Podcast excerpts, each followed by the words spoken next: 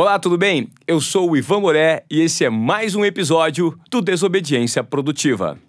Hoje eu tenho o privilégio de receber aqui no nosso estúdio a Daniela Arruda, que é cofundadora da Babel Ventures e também jurada do Planeta Startup, um programa que vai ao ar na Rede Bandeirantes e que mostra de que forma as startups inovadoras precisam se comportar para receber investimento, startups brasileiras. E também aqui no nosso estúdio hoje, o Bruno Tanos, que é assessor jurídico especializado em negócios inovadores. É um prazer enorme receber a dupla aqui. Tudo bem? Tudo bom? Tudo bom, Ivan? Prazer imenso estar aqui com vocês. Bruno também. Acho que a gente vai conseguir fazer um papo muito legal. E aí, Brunão? Prazer, Ivan. É prazer estar aqui com, com a Dani e contigo. Obrigado pelo convite de novo. É, eu acho que o mais importante aqui nesse bate-papo é a gente tentar propor para quem está nos ouvindo temas relacionados ao mundo da inovação. Né? A Dani Arruda, é, que é a cofundadora da Babel Ventures, você está estabelecida também no Vale do Silício em São Francisco ou não mais? Não, não mais. Agora full time aqui no Brasil e em específico em São Paulo. Mas foi uma ideia que foi concebida lá? Não, foi concebida lá. Quando a gente resolveu fazer nosso, as duas cofundadoras, eu e a Bárbara, quando a gente resolveu fundar a Babel Ventures foi num um período muito adverso, porque foi exatamente quando o, o, atual presidente dos Estados Unidos venceu as eleições. E na época ele era, uh, tinha problemas de relacionamento, era com mulheres e imigrantes. Nós duas éramos mulheres e imigrantes. E aí você vê que quando algumas situações assim, sabe aquela a crise ela, na verdade, gera oportunidades. Foi exatamente isso que aconteceu. A gente pegou um gancho de algo que podia ser uma crise que levantava uma bandeira muito grande nos Estados Unidos inteira, mas com o apoio da Califórnia, que não gostava nem um pouco da política do atual presidente, a gente teve um super apoio deles. E aí a gente conseguiu, então, vamos estruturar e fazer esse fundo lá no Vale do Silício. Explica para o pessoal o que é a Babel Ventures. A Babel Ventures, ela é uma, uma gestora de fundos e o primeiro fundo, que era o Babel, é de Health Tech. Health Tech é, são produtos de tecnologia ligados à saúde, né? Inovações em startups que criam inovações relacionadas à área da saúde. E aí esse foi o foco, porque a gente precisava ter definido qual era o nosso foco. Porque é um equívoco muito grande dos investidores em geral é não ter uma tese de investimento e é não saber no que investir. Aí tem um monte de oportunidades, resolve investir em tudo e acaba não investindo nada e perdendo dinheiro. Quando você cria um foco, é muito mais fácil você estudar aquele mercado, entender do mercado e conseguir assim diminuir os riscos de um investimento, porque toda essa área de venture, venture é risco em inglês são investimentos de alto risco. Então, quanto você conseguir minimizar os riscos, melhor ficam os seus investimentos. Então, o foco era esse, era na área da saúde. É na área da saúde porque o fundo existe. Como é que surgiu essa ideia, assim, para quem está nos ouvindo? Pô, você teve uma, uma brilhante luzinha, pumba, pintou. Juntou com uma parceira, você é de onde aqui no Brasil? É, de Porto Alegre. De Porto Alegre. Aí vamos mudar para lá, vamos juntar dinheiro. De quem vem o investimento? Como você faz essa transição de vender as ideias para os investidores, juntar as dores do mercado com as soluções. Como funciona isso? Foi fácil para você? Não, não foi nada fácil. É. Mas se a gente der um passo para trás e entender como é que isso acabou acontecendo, como é que a gente foi parar no Vale do Silício, tem toda uma história. A gente começou a trabalhar juntas, eu e a Bárbara, na captação de investimentos para. Era funding incorporação, investimentos para incorporações. Isso em Porto Alegre. Acabamos vindo para São Paulo, isso era final de 2013. A gente começou a perceber que o mercado estava meio estranho, não tinha tinha nem ideia do que ia acontecer, da, da crise futura que vinha pela frente, mas resolvemos assim, ó, o nosso grande ativo sempre foi a relação com investidores. E isso era muito importante. Quando você tem um produto, um produto bom, é ótimo, mas assim, é uma commodity. Produtos são commodities. Você tem que ter o seu grande ativo. No nosso caso, sempre foram os investidores. Foi aí que a gente resolveu ir para os Estados Unidos. Eu ficava sempre no Brasil e ela nos Estados Unidos. Mas no primeiro momento a gente foi para a Flórida, foi a Miami, continuando com a área de imobiliária, de real estate. Foi aí que começamos a nos relacionar e entender esse universo de startup. Isso já era 2015. E o que estava acontecendo naquele cenário na costa oposta? A gente estava em Flórida e acabou. E o Vale do Silício fica na costa oeste, na Califórnia. E começou a visitar e entender que esse mercado de venture capital, esse mercado, esse ecossistema de startups, eles funcionam muito, ou eu te diria basicamente com acesso. Os melhores negócios são para as pessoas que têm os melhores acessos. Para a gente ter uma ideia, quando você tem, e, e funciona muito isso lá também, assim, 95% dos resultados dos melhores investimentos estão na mão de 5% de fundos de investimentos de lá. Por quê? Porque eles têm acesso aos melhores negócios. Então, tudo baseia em acesso e acesso é por relacionamento. A gente começou a se relacionar, mais ela ainda porque estava lá nos Estados Unidos e eu ficava aqui na relação com todos os investidores. E essa relação, você diz, é uma relação de networking mesmo, né? É networking e que as pessoas muitas vezes confundem, porque eu acredito... Quando a gente fala em networking, as pessoas assimilam muito uma troca de cartões. Não, não é. Eu posso ter 500 cartões e eles não me servirem para nada. A relação com investidores é uma relação de médio e longo prazo. Nenhum investidor vai investir em alguém que não confie. Para você confiar, você tem que conhecer. E para conhecer, você precisa de tempo. Você Perfeito. nunca vai dar o dinheiro para quem você não conhece. Então, sempre foi muito claro essa relação e a gente sempre trabalhou muito esse aspecto, a relação com os investidores, aumentando sim esse network, mas assim, criando relacionamento. Os chineses, eles falam, eles chamam isso de guanxi, que é primeiro você conhece as pessoas, depois você faz negócios com as pessoas. Isso é muito certo, porque quanto mais conhecem, as, as duas partes se conhecem, mais confiança ganha e aí fica muito mais fácil dos negócios fluírem. Legal. Ô Bruno, para introduzir você na conversa, você é um super entendedor de novos negócios, né? Aliás, você é advogado de negócios inovadores. Ou seja, você se, se propõe numa área em que você tem que ter muito entendimento de inovação e tecnologia. Como é que funciona basicamente a sua função e de onde você vai beber na fonte para assimilar tudo que tem de inovação no mercado hoje em dia? Eu acho que é exatamente isso, Ivan, que você é, introduziu. Uh, o assessor jurídico, eu acho que cada vez mais tem uma figura aí multifacetada, né? Então, uh, de alguma forma, o assessor jurídico ele não, não consegue mais ser única e exclusivamente advogado, tá? Ele tem que ter, de fato, uh, conhecimento sobre negócios, finanças, a redes networking também uh, tem que ser um pouquinho mais extensa do que talvez o advogado tradicional. Quem quer mexer com inovação, de alguma forma, tem que conhecer muito do business que você está operando, tá? Então, de fato é isso. Eu acho que você precisa reunir aí algumas qualidades, algumas habilidades, tá? É, e de fato, acho que isso uh, dá certo quando é orgânico. E o Brasil vivia um momento interessante, porque a gente tinha um marco regulatório em 2005 uh, em matéria de biotecnologia. E aí aquilo me interessou, falei, poxa, pode ser um caminho, uma coisa diferente, eu queria alguma coisa, enfim, que não fosse única e exclusivamente ligada ao direito tradicional, aquela coisa jurídica clássica. E aí eu acho que casou com talvez uma habilidade e um interesse também em estudar a coisas fora do direito, a parte de uh, estratégia, de negociação, de finanças também sempre me interessou. E aí eu acho que tudo isso confluiu. Uh, desde 2005 eu venho estudando inovação na área jurídica. Uh, tudo isso confluiu hoje para essa talvez especialização em negócios inovadores. Eu, na verdade, trato mais da parte de uh, ah, M&A, Venture Capital, Private Equity relacionado a esses negócios, tá? E eu acho que, que nasce por aí. Eu acho que é importante para quem quer seguir esse tipo de caminho uh, reunir esse tipo de habilidade. E, de fato, você tem que ter uma abertura mental aí para entender uh, como que funciona a cabeça de um empreendedor. Trabalhar com inovação exige uma capacidade de entender a cabeça de um empreendedor que é muito diferente do empreendedor clássico e tradicional. Então, enfim, esse é o, é o desafio, essa é a onda que a gente está surfando.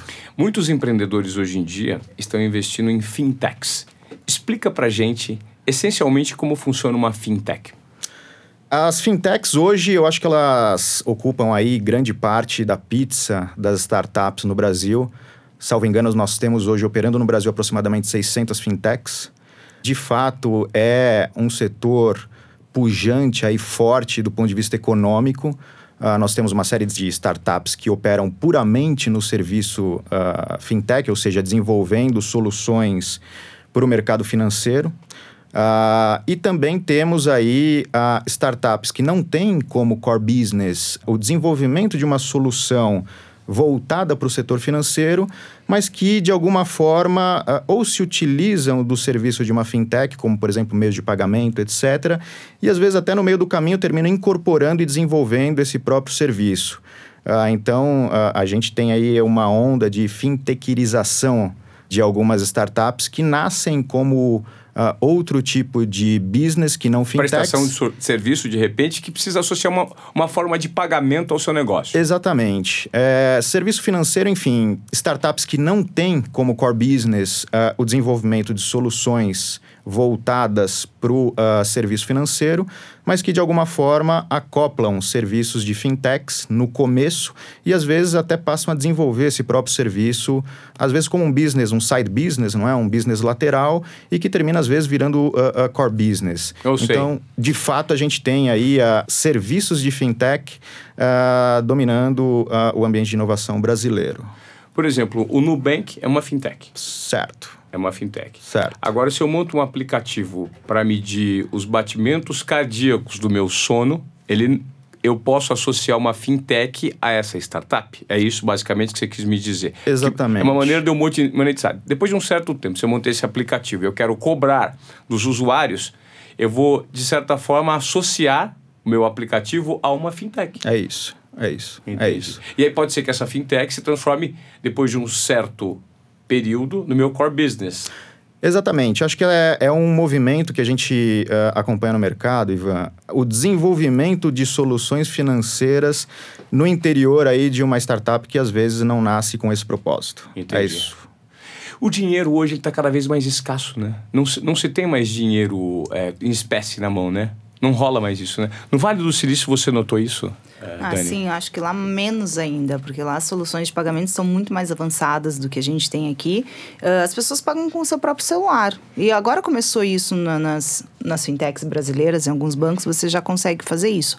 Mas é cada vez menos a ideia do dinheiro, o papel, praticamente não existe. Entendi. Como é que você hoje avalia o ecossistema do Vale do Silício e como você conseguiu trazer, de certa forma, é, esse know-how para o seu business? É, eu costumo dizer assim, o Vale do Silício, ele não é uma localização. Ele é uma forma de pensar, é Perfeito. um mindset. Quando é um conceito, né? É um conceito. Quando você consegue tirar aquele conceito de lá e pegar as melhores práticas daquele conceito e transportar para onde você está, isso facilita muito. E eu acho que é isso para isso que eles servem. Eles foram os pioneiros. Quando começou a gente falar nesse ecossistema de startups, tudo começou lá. Foi o celeiro da inovação mundial. Isso a gente está falando de que ano, mais ou menos? A gente está falando isso... Década, de, 90, de 60... né? Não, antes disso. Antes. Acho na época da Intel. Isso é 60. Tem um documentário muito legal para assistir, recomendo que vocês assistam, chamado Something Ventured. É onde começou, quando saiu a turma de Nova York, de Private Act, do, dos bancos de grandes investimentos, e migraram para lá para a área, para a Bay Area, né, Palo Alto, enfim, São Francisco. E levaram esse conceito de investir, porque as pessoas tinham algumas. Já, já tinham o Vale do Silício, porque produzia silício, então a matéria-prima era muito forte lá. Então Sim. já concentrava isso. É um componente que dá liga para os materiais Exatamente. de computador, né? Foi aí que tudo começou. Hum. E, mas precisava de dinheiro para isso. E aí alguns dos empreendedores daquela região foram procurar pessoas que estavam em Nova York, que é onde era o centro financeiro dos Estados Unidos e, e continua sendo do mundo, e foi buscar lá ajuda. Precisamos que alguém invista na gente. Só que eram formas de investir diferentes do que estavam acostumados. E esse documentário ele é brilhante. Ele mostra como os grandes fundos, tipo Sequoia, que são fundos que existem até hoje, como eles começaram lá atrás. E é brilhante, é muito, é muito legal ver isso. E aí, fazendo o gancho com a sua pergunta de novo, é é um mindset, é uma forma de pensar. Então, quando você sai para uma nova economia, porque o que eu acredito que eles retratam é uma nova forma de fazer negócios e uma nova forma de viver que a sociedade está buscando como se uma humanização acontecesse diante. Não é mais o dinheiro pelo dinheiro, é um dinheiro com propósito, propósito de fazer de impactar a vida das pessoas. Tanto é que a gente fala que uma startup unicórnio, que normalmente se considerava ah, uma startup que vale mais de um bilhão de dólares, não, é uma startup que impacta a vida de mais de um bilhão de pessoas. E por ela fazer esse impacto é que ela vale um bilhão de sim, dólares. Sim. Então, essa relação é qual é o propósito dessa minha empresa, onde eu vou estar melhorando a vida dessas pessoas que consomem o meu produto. E se você consegue extrair esse mindset, que é muito de compartilhar, de colaborar, de. Eu me lembro que uma das coisas que mais me chamava atenção no Vale é que quando eu fazia reunião com qualquer empresa ou fundo, ou enfim, que portavam valores muito melhores maiores, quero dizer, as pessoas perguntavam: como eu posso te ajudar?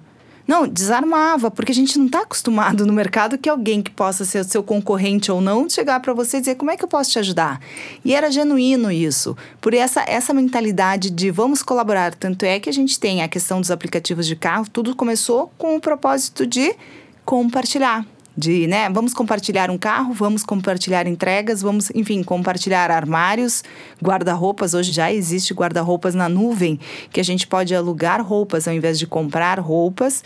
E são empresas, essa de aluguel nos Estados Unidos já vale mais de um bilhão.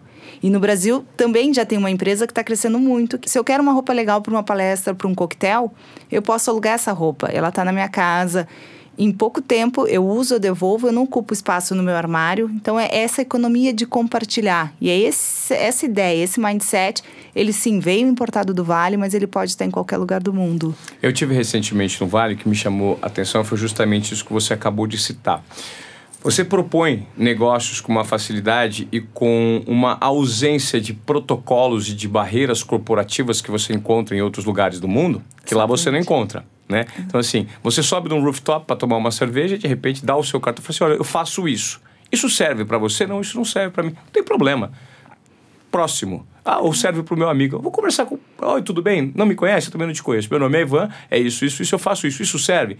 Ou seja, você se associa a pessoas com o mesmo propósito, de repente você pode entregar é, a solução para uma dor que ele está sentindo Exatamente. ali naquele, naquele ecossistema. E no seu business especificamente, você falou que você precisa construir relações de médio e longo prazo com os investidores. De que forma o Vale do Silício te ajudou nisso? É, Acho que foi, no início foi, foi um desafio, porque os investidores que, os, que a gente já tinha de relacionamento e que eu tinha cinco anos me relacionando, pouco conhecia do Vale também, então era muito. Mas, ao mesmo tempo, era a cereja do bolo. Por estar no Vale, era estar no centro de inovação, era estar no topo do que a gente considerava nesse ecossistema de algo que vai acontecer no Brasil daqui cinco anos, talvez. Uhum. E me lembro que naquela época, isso foi 2015. 16 para 17, o Vale pouco prestava, um pouco antes, 2015, pouco prestava atenção, inclusive, para o Brasil. Era muito mais uma questão, ó, vamos forçar isso, vamos conhecer e vamos tentar buscar, beber na fonte para que eu possa. E aí o que aconteceu foi que nós nos tornamos um acesso a negócios e a pessoas no Vale que os investidores do Brasil não tinham. Perfeito. Até porque no Vale não é o dinheiro que importa. Chove dinheiro. Dinheiro não é o, o obstáculo para que as startups aconteçam e, e, se realizem lá. É o acesso. Existem fundos lá, como o Sequoia, Andreessen Horowitz, que são fundos que já existem há muitos anos, que tem uma lista de espera de mais de 10 anos para você, enquanto investidor, conseguir acessar. 10 anos, ok, eu entro na lista, tem dinheiro. Então não importa se você é um grande empresário no Brasil, se você é multimilionário aqui, isso não vai facilitar que teus 10 anos encurtem, entende? Porque o dinheiro lá é simplesmente dinheiro. A batida é outra. É primeiro que são aquilo que a gente volta no início de quando a gente começou a conversar, o relacionamento. Então a gente começou a investir criou relacionamento com esses fundos e começou a compartilhar portfólio de investimento, que com isso eu consegui assim, oferecer aos brasileiros as mesmas startups que tinham dentro daqueles fundos, porém assim, ó, tô te dando acesso no Vale para esses mesmos deals, para esses mesmos, eh, para essas mesmas startups, só que você não consegue entrar lá na Sequoia. Então investe com a gente porque era a nossa tese de investimento com investir com os grandes do Vale. Uhum. E aí eu dava acesso para todo mundo e a gente dá acesso para as pessoas, que é a parte mais difícil de lá. Ou seja, a grosso modo, me corrija, Bruno, vou te trazer para essa discussão se eu estiver errado. Existe um excesso de capital disponível no mundo. Certo. E o que as pessoas precisam saber é onde colocar esse dinheiro, porque existe uma abundância de dinheiro para ser investido. Eu acho que as startups entram é, nesse período de extrema relevância porque elas, na verdade, são empresas que podem dar muito certo, ou de repente que já deram, ou que estão na transformação e os investimentos são necessários para que elas cresçam. E aí, na verdade, funciona como você encontrar qual que é o melhor investimento, qual a startup que vai dar mais retorno. É basicamente isso. Né? Exatamente isso, Ivan. E eu acho que assim, o, o, interessante do Brasil é que essa demanda de empreendedores nós já temos, não é?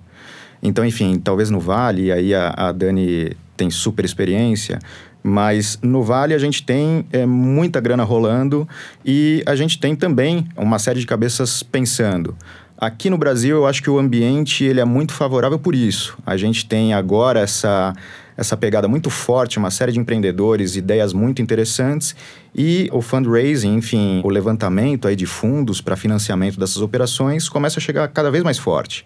E eu acho que isso é decorrente do amadurecimento do próprio ecossistema, não é? Enfim, o, o empreendedor, eu acho que ele está muito mais preparado, as venture capital também, as teses de investimento para Brasil também cada vez mais estão uh, ficando mais refinadas. E esse é o ambiente que hoje a gente vive, tá? Eu acho que não é um, um, tema passageiro. Eu leio bastante, acompanho muito, converso com muita gente. Eu acho que isso, de fato, começou agora, tá? E eu acho que não tem volta. Até é, conversando com o pessoal de, de private equity, enfim, pessoal que investe um pouquinho mais lá na frente, isso é muito interessante, porque cada rodada de investimento e cada um tem uma função. O próprio amadurecimento dos, venture, dos fundos de venture capital no Brasil preparam essas startups para o próximo ciclo tá, de investimentos. Então, de alguma forma, a gente tem uma cadeia sendo uh, muito mais preparada, sendo muito mais refinada. A cada rodada de investimentos, nós temos melhores mentores, me melhores fundos, contribuindo cada vez mais para que aquela startup esteja preparada para o próximo round de investimentos. Nós temos, enfim, os fundos de early stage, de growth, de uh, late stage, uh, cada vez mais trabalhando em conjunto ou de alguma forma em sintonia. E eu acho que isso vem favorecendo muito o mercado uh, de inovação aqui no Brasil. Nada mais é do que você está dizendo que o dinheiro chega não só por e simplesmente, mas o dinheiro chega com informação, com uma estratégia para que essa startup cresça e renda os frutos necessários, não só para si mesmo, mas para o cara que está colocando dinheiro nela. Exatamente isso. Complementando, eu vou dizer que não existe momento melhor, por tudo isso que o Bruno falou, juntando a questão da Selic. A gente nunca teve uma Selic a 5%, onde uma renda fixa ficou totalmente desinteressante, e aí você consegue convencer um investidor a migrar de uma renda fixa para investir em risco, que há um tempo atrás, quando quando a gente tinha uma Selic altíssima, 15%, por que, que ele ia correr o risco de investir em algo que podia dar em nada se ele estava tudo muito bem, tranquilo, obrigado, investindo lá e recebendo seus dividendos? Sim. Muda muito. E a economia, ela está favorecendo como nunca favoreceu esse nosso ecossistema. Que é o empreendedorismo, né? Exatamente. Como, como que está o seu negócio hoje em dia? Hoje em dia, é eu vou dizer que está fantástico, porque a gente está conseguindo surfar uma onda que teve. Como a gente começou mais lá atrás, eh, 2015 eu comecei a me envolver com isso, isso já faz quatro anos, e principalmente tive uma faculdade que não existe, que é uma faculdade chamada Vale do Silício. Hoje gente, eu consigo passar para o investidor e ajudar ele a desenvolver sua tese de investimento, porque é isso, porque se você não sabe onde você vai dar o seu tiro, você não vai acertar nada nem ninguém. E para diminuir o risco é muito importante que você saiba onde você está pisando. E de preferência, na minha opinião, é que o investidor invista em algo que ele entenda. Uhum. Investir para investir, porque parece ser uma coisa bacana, a chance de você perder dinheiro é muito grande. Sim. Até porque você não vai conseguir ser um smart money, onde ajuda o empreendedor a, caso ele tenha problemas, ó, vamos por aqui, vamos mexer, vamos pivotar, vamos, vamos Que é uma fazer. parceria bem bem próxima. Exatamente, isso. E essa é a mentalidade de que o investidor, se puder a gente ajudar nesse conceito que é passar, investidor, olha só, você não é o dono do negócio. Principalmente até uma série A, série B, o papel do empreendedor ele é fundamental. E desmistificar alguns erros que a gente tinha enquanto Brasil para investir nesse ecossistema, que era, ah, tudo bem, eu invisto, mas eu quero 50% do seu negócio, eu quero 30% do seu negócio. Não existe. Porque quanto mais participação você quer no início de uma startup, menos atrativa ela se torna para fundos depois. Que é quase que uma corrida de bastão. Eu faço uma parte, a gente começa com o que a gente chama de FFF, que é Family, Friends and Fools que é, puxa, tive uma ideia, preciso de um dinheiro ou da família, alguém que me ajude por aqui. Na sequência, a gente evolui para o investimento anjo. Depois, a gente evolui para o seed, que chamam, que é a semente, e depois a gente vai para uma série A.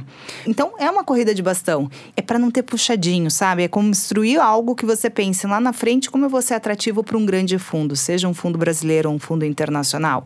Se o empreendedor ele é muito diluído no início, ah, 30% já está com um investidor anjo. Você quebra as pernas desse empreendedor, acabou né? Porque ninguém vai investir. Porque ninguém quer investir num negócio que o empreendedor tenha pouca participação. Porque Entendi. ele Entendi. se desmotiva. O empreendedor ele tem que ser o dono do negócio, até com fundos de, de growth ou mais lá na frente, aí sim ele vai acabar sendo diluído e a participação dele talvez não seja mais tão importante.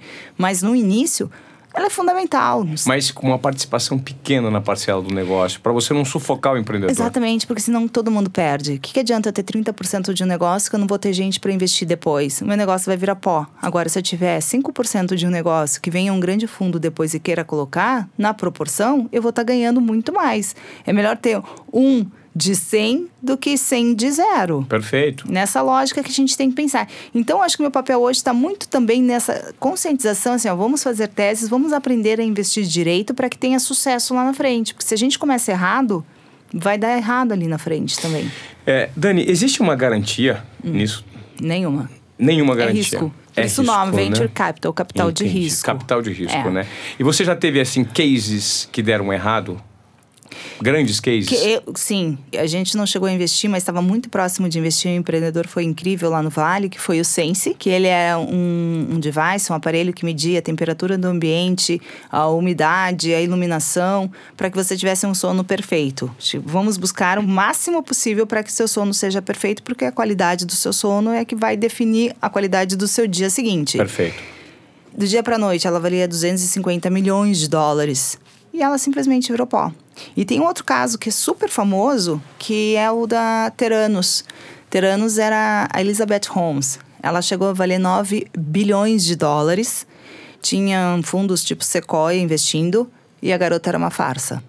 Isso foi muito pior, porque se fosse questões de problemas de diligência, e assim, ela tinha um laboratório dentro do laboratório dela, que era um Siemens. Mas ela escondeu isso de todos os investidores. Mas o que ela entregava? Um bom discurso. Mas relacionado a? ela fazia, era um exame, desculpa, ela era um hum. exame e ela já tinha contrato com redes tipo Walgreens, que era diagnóstico de exames de sangue. Então ela fez super cases, todo mundo uh, deu um Google, que, Teranos, com T-H-E, uhum você vai ver. Então, assim, ela vendia uma ideia porque ela estava desenvolvendo um produto que ela não tinha aprovação do FDA, que é a Anvisa americana, mas, assim, o discurso era incrível. Só que depois que a coisa aconteceu, virou pó, e ela, né, ela claro, ela hoje responde processos, mas, assim, ela chegou lá na frente. E as pessoas não prestavam atenção em certas coisas. Que hoje acho que o mercado como um todo está meio mais maduro e que não vai deixar isso acontecer. Isso foi 2015. Diga, Bruno. Ô, Dani, teve, para entender aqui também uma parte interessante do, do negative portfólio, né? É, teve alguém que passou na frente de vocês, enfim, vocês não investiram e, e deu muito certo? Teve. E essa eu acho que é um dos maiores aprendizados. Quando... Ou seja, você poderia ganhar muito dinheiro e deixou a oportunidade de passar. O cavalinho Não, arriado. Eu tenho um exemplo para dar para vocês que toda é. vez que eu olho, eu digo, puxa, isso eu deixei de ganhar muito dinheiro. É. Porque eu acho que em venture, diferente de private equity, uma das coisas que a gente tem que considerar é a intuição. Principalmente no início de um negócio, onde você não tem números, você não tem ainda uma base, você não consegue metrificar um negócio, mas se você tiver uma intuição, esse cara é bom, a coisa pode ser que e vá para esse lado, ela evolui. Tanto é que no início de investimentos, muito se olha. São três coisas que a gente olha no investimento, principalmente é, mais cedo, em early stage, que é quem é o time. Esse é o primeiro, porque você pode mudar um negócio, mas você dificilmente muda pessoas. Segunda avaliação, na sequência, é qual é o mercado que ele está atuando, que tamanho tem esse mercado, qual é o mercado é endereçável a esse negócio, porque eu posso estar, por exemplo, falando de sapatos, mas eu estou fazendo um chinelo, então eu vou ter um público, um foco bem menor do que seria o mercado de sapatos. E o terceiro é qual é o negócio. Então, o negócio ele acaba ficando por último. E o empreendedor, principalmente no início, onde a gente não tem muitos números, ele é, é o principal.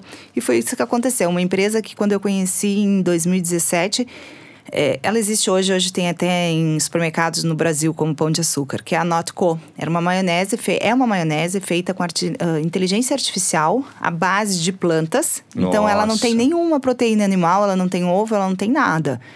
Ela seria para o público vegano, mas o, o conceito dela vai muito além do público vegano e o consumo dela também. Até porque ela tem os mesmos componentes de proteína normal. Exatamente, porque, mas é a proteína dizer, você, vegetal e não ou seja, animal. Você deve ter um, um, valor calórico muito menor, né? É, mas eu vou dizer, é muito mais uma questão dessa das carnes que não são carnes, da né, plant-based, e muito mais uma concepção que hoje a gente está muito caminhando para uma coisa politicamente correta no sentido não matar animais ou não usar de animais para consumir, para comer, do que qualquer outra coisa. A caloria, para ser bem sincero, eu nem sei te dizer se ela é ou não, mas assim, que é? porque ela tem olhos. Sim. Tem, e onde foi o nosso? Excesso de avaliação técnica muitas vezes também atrapalha, porque uma da, na fórmula dela era óleo de canola. Ah, óleo de canola não é legal. Não, não é, mas se a gente ver, todas as outras também tem. O que, que aconteceu na época? Por isso, não fomos tão motivadas a fazer, a investir buscar investidores. Quando eu conheci ela, ela valia 300 mil dólares, isso em maio de 17 porque o fundador é o Matias, é um chileno, e ele estava sendo acelerado pela Indibio, que é uma aceleradora que tem lá no Vale. E foi ali que a gente se conheceu. Em dezembro de 17, eu mandei para dois investidores, porque a Casec, que é um fundo que tem aqui na América Latina, ela tinha investido. E aí a gente conseguiu assim, ó, vamos conseguir um espaço. Era um espaço de um milhão de dólares e eu ofereci para dois investidores, um financeiro e um estratégico. Nem me responderam, tipo, zero interessou os caras, eu também não forcei e não fui. E devia ter seguido a intuição. Em março de 2019, o Jeff Bezos colocou 30 milhões de dólares nessa startup. Então, assim, ali eu vi quanto que eu deixei de, de 1 milhão para 30 milhões. Imagina o valuation, que na época devia ser uns 4, 5 milhões, para esse que é mais de 200. Desculpa a minha ignorância, eu queria que você me explicasse. Por exemplo, quando você coloca, se você coloca 1 milhão, uhum. na época quando ela está valendo 3 milhões, uhum. né, você consegue aí, um aporte de 1 milhão e coloca. Tá. Quando esse investimento de 30 milhões entra, você proporcionalmente cresceu. Exato. É basicamente isso. Basicamente isso, mas também tem uma variável que é quanto você acaba sendo diluído. Porque se eu tenho 10% dessa startup, o fundador tem mais 90% dela. Quando vem alguém investir num segundo, numa segunda valorização, num segundo valuation, dali uns 18 meses, o valuation que ele era de, vamos supor, 1 milhão, ele pode ter ido para 3 milhões. Só que aí ele vai investir tanto por. Ele vai investir um valor por aqueles 3 milhões. E aí o que vai acontecer? Eu sou diluída e o empreendedor também. Então, vamos supor que ele ficasse com 20% naquela atualização, eu vou diminuir proporcionalmente aqueles meus 10 que eu tinha, dos 20% que ele está entrando. 10% você diminui, Isso. mas você ganha em valorização eu, eu financeira. Diminuir, exatamente, eu diminuo na proporção. Ele colocou, ele entrou com 20%, então eu diminuo 20% dos meus 10% e o empreendedor diminui 20% dos 90% dele. Eu quero dizer assim, a, a, a diluição ela é proporcional ao percentual que eu tenho, mas como a valorização dela muitas vezes foi três, cinco vezes mais, eu ganho nessa valorização. Perfeito. Ou eu posso tentar acompanhar, dependendo do acordo que se tem, é, ah, nessa rodada eu quero colocar um pouco mais de dinheiro para que eu não seja diluída. E aí tá tudo certo. Esse mercado, vocês enxergam que ele tem limites ou não? Esse mercado de startups, de inovação, principalmente no momento que a gente está vivendo. Ele é meio sem limites hoje em dia, não é? Eu acredito que sim. Eu não consigo enxergar barreiras. Eu acho que, enfim, a gente vem aprimorando cada vez mais o ambiente de negócio aqui no Brasil e não vejo limites. Muito pelo contrário, eu acho que, uh, do ponto de vista jurídico, né, que é um ponto aí, tudo isso que a Dani acabou de falar, para transformar isso em documento jurídico, é, tem muito trabalho, viu? É isso que eu fico imaginando. Você deve ter muito trabalho é, para é, formular até. É, porque o, é. existe isso previsto no direito tradicional? Enfim, algumas práticas são até importadas de, de práticas internacionais, né? Que basicamente tem uma base ali norte-americana. Depois, claro que a gente tem toda a parte jurídica de direito brasileiro, que, enfim, é muito particular e, e sim, está previsto em lei. Mas, enfim, toda essa estruturação de operação, implementação, a realização do ponto de vista jurídico demanda, sim, um belo trabalho. E eu costumo dizer que, enfim, o assessor jurídico, quanto antes ele é envolvido, melhor. Eu acho importante ter o assessor jurídico na mesa de negociação desde o começo. Geralmente existe um vício, principalmente no Brasil, de envolver o assessor jurídico da metade para frente. E isso eu acho que prejudica muito o trabalho. Por então, porque a gente não consegue, a gente vai ter que correr atrás de uma nuance que só estando e só participando a gente consegue ter. É importante que a gente, desde o começo, entenda qual que é o ambiente, sentir o termômetro, uh, enfim, participar de fato das negociações, entender o porquê disso, o porquê daquilo, porque tudo isso lá na frente, para ser refletido num documento, demanda trabalho. O que a gente costuma dizer é que, enfim, para 10 minutos de, de conversa são duas horas de contrato. É, porque, de fato, transportar tudo isso para uma linguagem e aí acho que depende de cada assessor jurídico. Eu, eu sou uma pessoa muito pragmática. Eu gosto de ter um documento muito claro, objetivo, preciso, o mais curto possível, na medida do possível. Mas mesmo assim, enfim, transportar toda essa nuance para um pedaço de papel é complicado, não é simples. Que é uma fintech que te chamou a atenção recentemente, que você percebeu que os caras tinham uma maneira de operar muito inovadora, Bruno? Você tem, assim, de cabeça alguma coisa que tenha te chamado a atenção? Olha, eu acho que a Creditas é, é uma bela fintech. Eu acho que os caras estão, estão operando muito bem.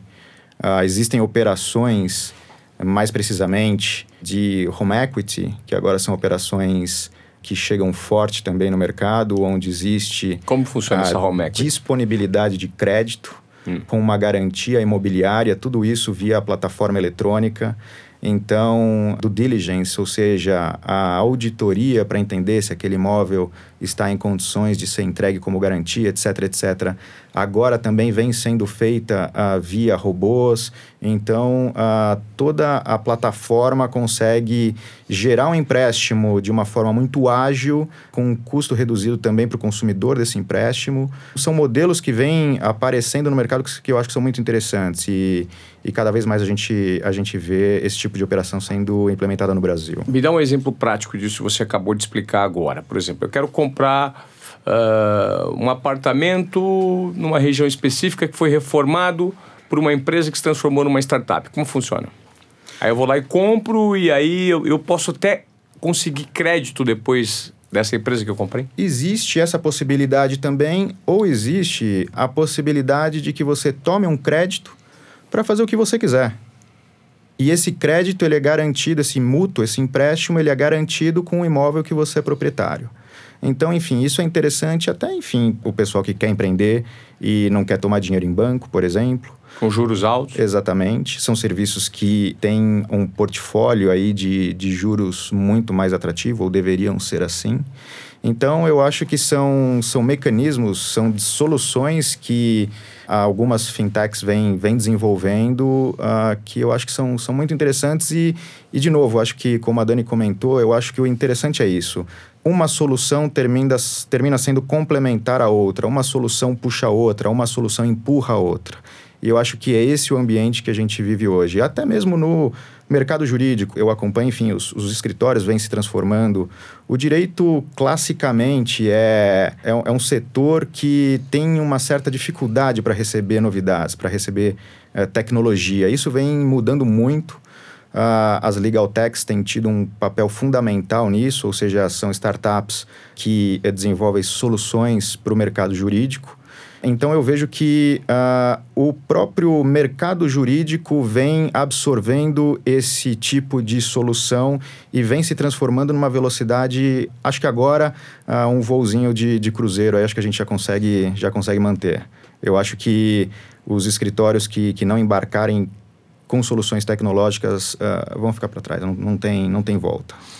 Dani, você acredita que empresas como a sua, a Babel Ventures, e essas todas essas fintechs que facilitam a vida do consumidor com juro bem menor, elas estão arrebentando a vida dos bancos, dos grandes conglomerados?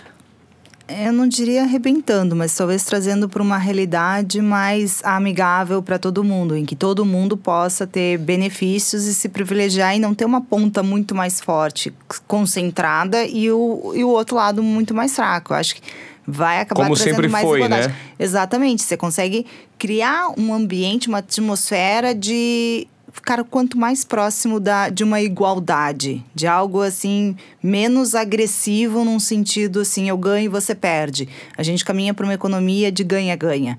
E eu acho Perfeito. que esse é o grande, a grande sacada do, desse, dessa nova economia, dessa para onde a gente está caminhando nesse sentido. E você tem sentido que o Pode falar, Bruno. Ah, não, só, só um, um, gancho aqui, Ivan.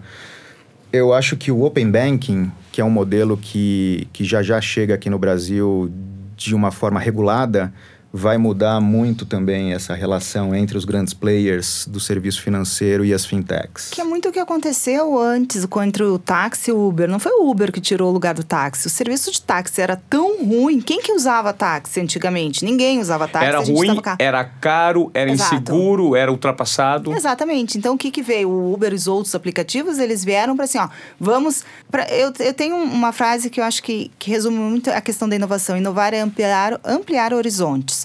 Você amplia. Então, a, e possibilidades também. Então, se eu tenho um serviço muito ruim, é automático com todo esse desenvolvimento que se crie algo que seja disruptivo no sentido do que algo que eu já existia, que eu tinha, que não servia. A gente tinha táxi, mas a gente evitava usar táxi. Hoje não. Hoje você evita usar o seu carro e, de preferência, usa um aplicativo. Eu acredito que é essa onda que vai entrar a questão fintech, banco também, para que fique melhor para o consumidor. E quem segue ganhando é o consumidor. Isso tem provocado uma transformação absurda no setor da indústria automobilística também, né, gente? É impressionante, porque hoje ninguém mais quer ter carro. O transporte hoje ele se transformou em algo necessário que você não necessariamente precisa investir uma fortuna para ter um carro caro, de qualidade, para você se deslocar. E deixa de ser status também, né? Exatamente, é porque, porque as novas gerações não estão mais pensando em dirigir, O né? número de CNHs caiu brutalmente, de emissão de CNHs caiu brutalmente. É. É incrível. Eu, quando eu tinha. Eu sou do interior de São Paulo, de Presidente Venceslau, e o meu sonho com 17 anos, adivinha qual era? Era tirar a minha carteira de habilitação para eu poder Dirigir. dirigir o carro do meu pai. E eu fico notando que o meu filho hoje. Zero. Zero. Ele tem quatro anos, minha filha tem seis, mas essa nova geração hiperconectada que dá valor para outro tipo de conteúdo, de relacionamento, de expertise, eles não querem mais. E Isso tem, ou seja, é algo que gira, né? É, é- é cíclico, né? Uma coisa puxa a outra. Exato, e a visão é outra. O meu tem 21, meu filho tem 21 anos, e exatamente isso. Hoje em dia, ele não tá nem aí para carro. Tem, a gente tem um carro na garagem em Porto Alegre, e vira e mexe, ele usa um aplicativo. Ele diz, ah, é muito mais fácil, não preciso me preocupar onde estacionar. Não, a questão também de uma consciência se eu vou beber ou não vou dirigir. E essa consciência, vamos combinar, que a gente, alguns anos atrás, não tinha tão clara assim. A gente bebia e dirigia, não estou dizendo que em altos graus de embriaguez, mas enfim, é zero hoje e tá, e tá tudo certo, e é muito certo isso. Então, a gente caminha para algo, para um mundo melhor. Eu, eu continuo acreditando e acho isso. E ninguém tira o trabalho de ninguém, ninguém tira serviço de ninguém.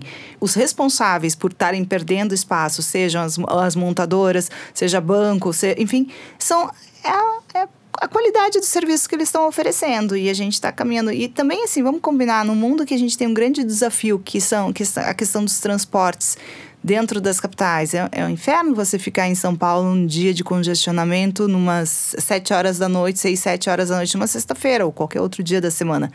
Por isso, eu acho que tudo vem para melhorar a vida da gente. É, a gente está no Brasil, né? Um país não é relativamente, é essencialmente pobre. A maior parte da nossa população é pobre. Vocês acreditam que o nosso público ele está preparado para assimilar esse nível de inovação que o mercado mundial e o Brasil está propondo com essa quantidade enorme de empreendedores que o próprio Bruno falou?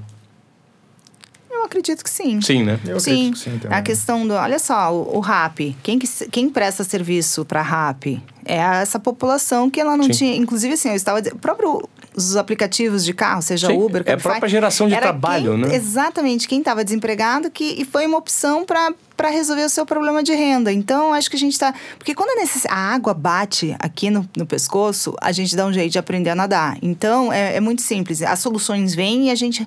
E o brasileiro, ele se adapta muito fácil. Sim. A gente aprende muito fácil as coisas. Então, eu acredito que, sem problema nenhum, a gente está super preparado. E a grande vocação do nosso país é essa: é empreender e trabalhar nesse ecossistema de empreendedorismo. Até mesmo porque as, as oportunidades geradas pelo governo elas estão cada vez mais escassas, né? A gente está com o Estado quase falido, né? Com um problema seríssimo de previdência. O que, que vocês vislumbram daqui em diante relacionado à mão do Estado, eh, relacionado às oportunidades que elas vão ainda gerar? A tendência é que o empreendedorismo suba de vez mesmo e a gente aumente esse número de desempregados e empreendedores, porque quando você empreende, você cai na folha do desempregado. Seja ele um vendedor de água na esquina que está empreendendo, ou seja ele o dono de uma, de uma startup que vai virar unicórnio daqui a um tempo. Vocês acreditam que esses números vão crescer? Eu acredito que sim. Eu acho que é isso que, que gera beleza também no ecossistema, porque você tem a geração de oportunidade e você tem a geração de produtos que antes não poderiam ser consumidos e agora podem ser consumidos, porque são mais baratos, porque, enfim, eh, são mais fáceis de ser consumidos, são mais fáceis de, ser, de serem compreendidos. Eu acho que, que tudo isso gera um ambiente interessante. E, do ponto de vista, puxando aqui mais para o meu lado, do ponto de vista regulatório, eu vejo o Brasil com um Estado menos intervencionista, tá? E quando ele é inter intervencionista, eu acho que ele começa a ser um pouco mais consciente. Então, eu tomo muito como exemplo agora a atuação do Banco Central do Brasil, que eu acho que está tendo um papel fundamental, principalmente aí na área das fintechs, uh, regulando atividades, enfim. Mas eu sinto que existe uma disposição de regulação, de regular sem querer atrapalhar, tá? E até é, aberto a novas experiências, enfim. Ou seja, uma boa vontade do Estado em relação ao empreendedorismo. Uma boa vontade do Estado e, de fato, fazendo o que tem que ser feito. Claro que, enfim, a gente não vai ter um modelo perfeito do dia para a noite, mas a gente já tem uma perspectiva de, de sandbox regulatório, que basicamente é um espaço controlado para que as uh, sociedades consigam testar produtos sem sofrer aquela série de requisitos regulatórios que existem uh, para sociedades, entre aspas, uh, normais, que estão uh, já em pleno voo, tá? Então, até na própria discussão aí de regulação do Open Banking no Brasil, eu sinto o Banco Central, enfim, buscando os cases de fora do Brasil, entendendo o que, que já foi feito fora, o que, que pode ser importado, o que, que não, quais foram os erros cometidos, para que a gente não cometa os mesmos. Enfim, eu, eu sinto que existe essa, essa vontade. E eu acho que o mais interessante disso é que o mundo todo está vendo isso. Então, uh, o investidor estrangeiro está vendo isso também. E isso é muito, é muito importante para a gente. O Dani, qual que é a dica que você, com esse profundo conhecimento em investimento em startups e soluções do mercado, qual que é a dica que você daria para o startupeiro ou o cara que está pleiteando um lugar a montar, a colocar em prática a ideia que ele tem, que é genial, e conseguir um bom investimento? Acho que primeiro a ideia dele tem que ser uma grande paixão, porque se você não tiver, é quase praticamente como ter um filho, porque você vai ter que cuidar da, pensar e cuidar da hora que acorda, da hora que dormir. E a vida de alguém que tem de um empreendedor, ela tem altos e baixos. Esses altos e baixos acontecem várias vezes durante o mesmo dia, inclusive. Então, se não for uma paixão que te move para algo, para você realizar algo com um propósito maior, você vai desistir no meio do caminho. E a outra coisa que eu acredito que seja fundamental para você ter uma startup é você se munir o máximo possível de conhecimento. Porque as pessoas, e principalmente no Brasil, é, você sempre escuta assim: nossa, eu tenho uma ideia genial que vai revolucionar o mundo. Ninguém ah, se aproxima da gente com uma ideia ruim, dizendo, ah, tem uma ideia mais ou menos. Todo mundo tem uma ideia maravilhosa. Sim. Questão de que ideia o mundo está cheio e ninguém faz nada com ideias. O que vai valer é a execução daquelas ideias.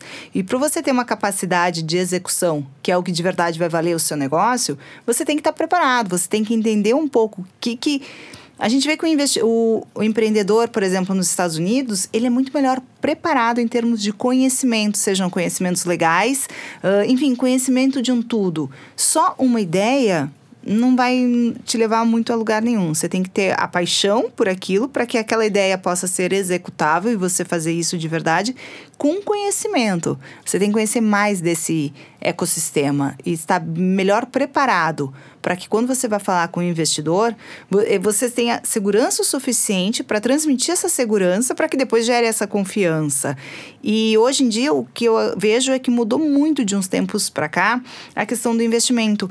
Antes se investiu mais em ideias e hoje vê que cada vez mais os investidores começam a te cobrar resultados, não só ideia. Por exemplo, Facebook durante muito tempo foi uma ideia porque ele não era, ele não tinha nenhuma monetização. Se a sua startup hoje não tiver nenhuma monetização, esquece de ir atrás de investidor. E isso há um tempo atrás não existia. Ah, uma ideia legal, vou apostar nela. Não. A gente agora aposta Ni... em alguém que já tem algum tipo de monetização. De Ninguém receita. investe só no conceito que pode dar certo. Não mais. Não mais porque eu acho que faz parte de um processo de amadurecimento também, mas a ideia de que algo possa dar certo, então você, enquanto empreendedor, se vira nos 30 e consegue bancar essa sua ideia e fazer ela acontecer. E aí, a partir do momento que ela começa a ter receita, é a hora de você começar a conversar daí com investidores. Antes disso, não perde tempo. Porque se não for um pai, uma mãe ou um primo, sei lá, alguém que tenha dinheiro que vai acreditar em você, o mercado não está mais engolindo esse discurso. Ele quer, ele quer resultado. Ou seja, o sarrafo subiu, né? Exatamente. O brasileiro tem que se virar nos 30 para dar jeito no negócio dele para provar que o negócio é saudável financeiramente para que você consiga um investimento de fora para crescer. Essa é a lógica agora. Essa é a lógica. É transformar o belo PPT numa é. planilha Excel que para de pé. Gostei desse tema. o belo PPT numa, numa planilha Excel e para de pé. É Bom, eu estou aqui diante de dois desobedientes produtivos. Vocês é, acreditam que vocês se encaixam nesse formato, que é entregar mais do que esperado, quebrando protocolos e agindo de acordo com a intuição? Com certeza. Eu acho que esse é o caminho. As pessoas, para progredirem hoje em dia na vida, elas têm que fazer isso. Elas têm que entregar muito mais do que foi solicitado. E, e a intuição, eu acredito que a gente está vivendo numa, numa fase do mundo que a intuição nunca foi tão presente e tão importante nas decisões do que, do que sempre. Porque quando você começa a ter eh, produtos que são commodities, serviços que são commodities, você tem que começar a separar isso. E como é que você separa isso? Através da sua intuição. Legal. É isso. É isso. Eu, eu completamente acho que, principalmente num ambiente muito, muito sisudo, né, que é o direito, ah, buscar pensar de um jeito diferente, trabalhar com um business, enfim, diferente e, e seguir adiante, vencer os desafios, eu acho que, que essa foi a estrada. E eu acho que sim, acho que tem muito por vir ainda, mas eu acho que o, o caminho é esse, principalmente na minha área, que é uma área ah, onde, enfim, ah, as coisas são, são mais lentas. Eu acho que ter esse punch, eu acho que é, é interessante. Quem quer fazer alguma coisa diferente tem que seguir, tem que ser desobediente. Legal. É isso. Tem alguma pergunta que eu não fiz para vocês que vocês gostariam de responder algo sobre? Não, mas eu acho só um complemento em relação à intuição, porque eu acredito que ela nunca foi tão presente, tão necessária no mundo dos negócios, como hoje em dia está sendo requisitada.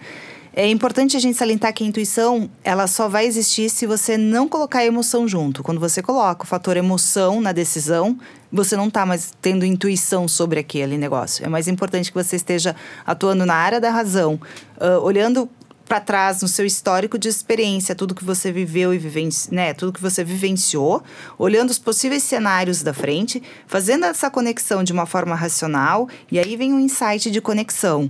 Mas quando o fator emoção entra na decisão, não existe intuição. Ele pode atrapalhar, né? Ele só atrapalha e mascara e você não tem mais a intuição. Sabe que eu li recentemente um livro, um dos livros do Malcolm Gladwell. É um, é um escritor, é um jornalista norte-americano, né?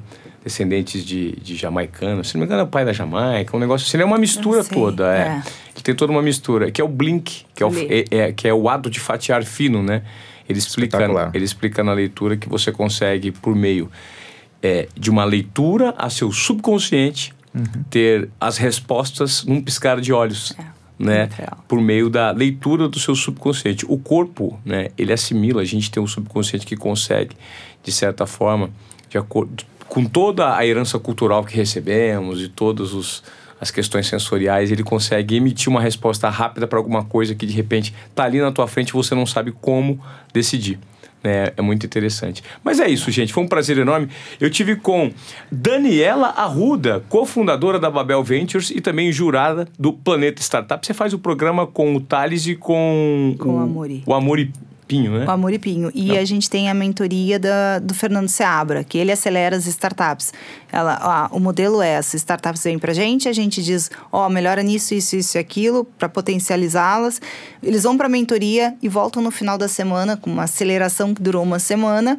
Mentorizadas pelo Fernando Seabra e um time, trazendo todas as mudanças que muitas vezes são super significativas e que fazem efeito. É meio um tratamento de choque, mas tem dado resultados positivos. É, porque vocês jurados têm a visão do mercado, né? Exatamente. E isso é né? importante para quem está dentro de uma startup. E é legal porque assim, o Thales tem a visão do super empreendedor e daquilo que funcionou e não funcionou enquanto empreendedor. O Amuri é presidente da Associação Brasileira de Startups, então convive nesse ecossistema como poucos. E eu a visão do investidor. Então a gente junta os três e consegue direcionar as startups, os empreendedores, para que eles possam se potencializar, acelerá-los para que eles mudem de verdade e decolem nesse ecossistema. Legal.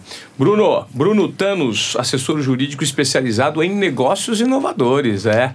Prazer aí, falar Bruno. contigo. É interessante a gente saber como o mundo do direito está se associando, né? Está se reciclando por meio dessa onda digital que surge com as startups. É isso, super obrigado pela oportunidade. E eu acho que o, o direito ele vem se transformando de verdade. Eu acho que a matéria humana ah, que vem saindo das, das faculdades agora, ela também é bastante diferente. Então, eu acho que ah, o advogado de hoje ele tem outros propósitos, até em virtude do, do lifestyle, enfim, do, do, do tipo de consumo. A gente tem hoje uma matéria humana muito diferente. As pessoas têm, têm uma facilidade hoje para talvez, enfim, a grande maioria hoje do, dos, dos profissionais na área jurídica já tem muito acesso à informação, coisas interessantes, a cabeça um pouco mais aberta. Então, eu acho que as coisas têm, têm mudado muito no direito e, e acho que é, o, é um caminho que, que ainda é longo. Acho que tem, tem bastante coisa legal para acontecer. Legal. Conversei com duas pessoas disruptivas que provaram que uma dose de desobediência produtiva na veia não faz mal a ninguém. Obrigado. Eu agradeço. Foi um Obrigado prazer. a vocês.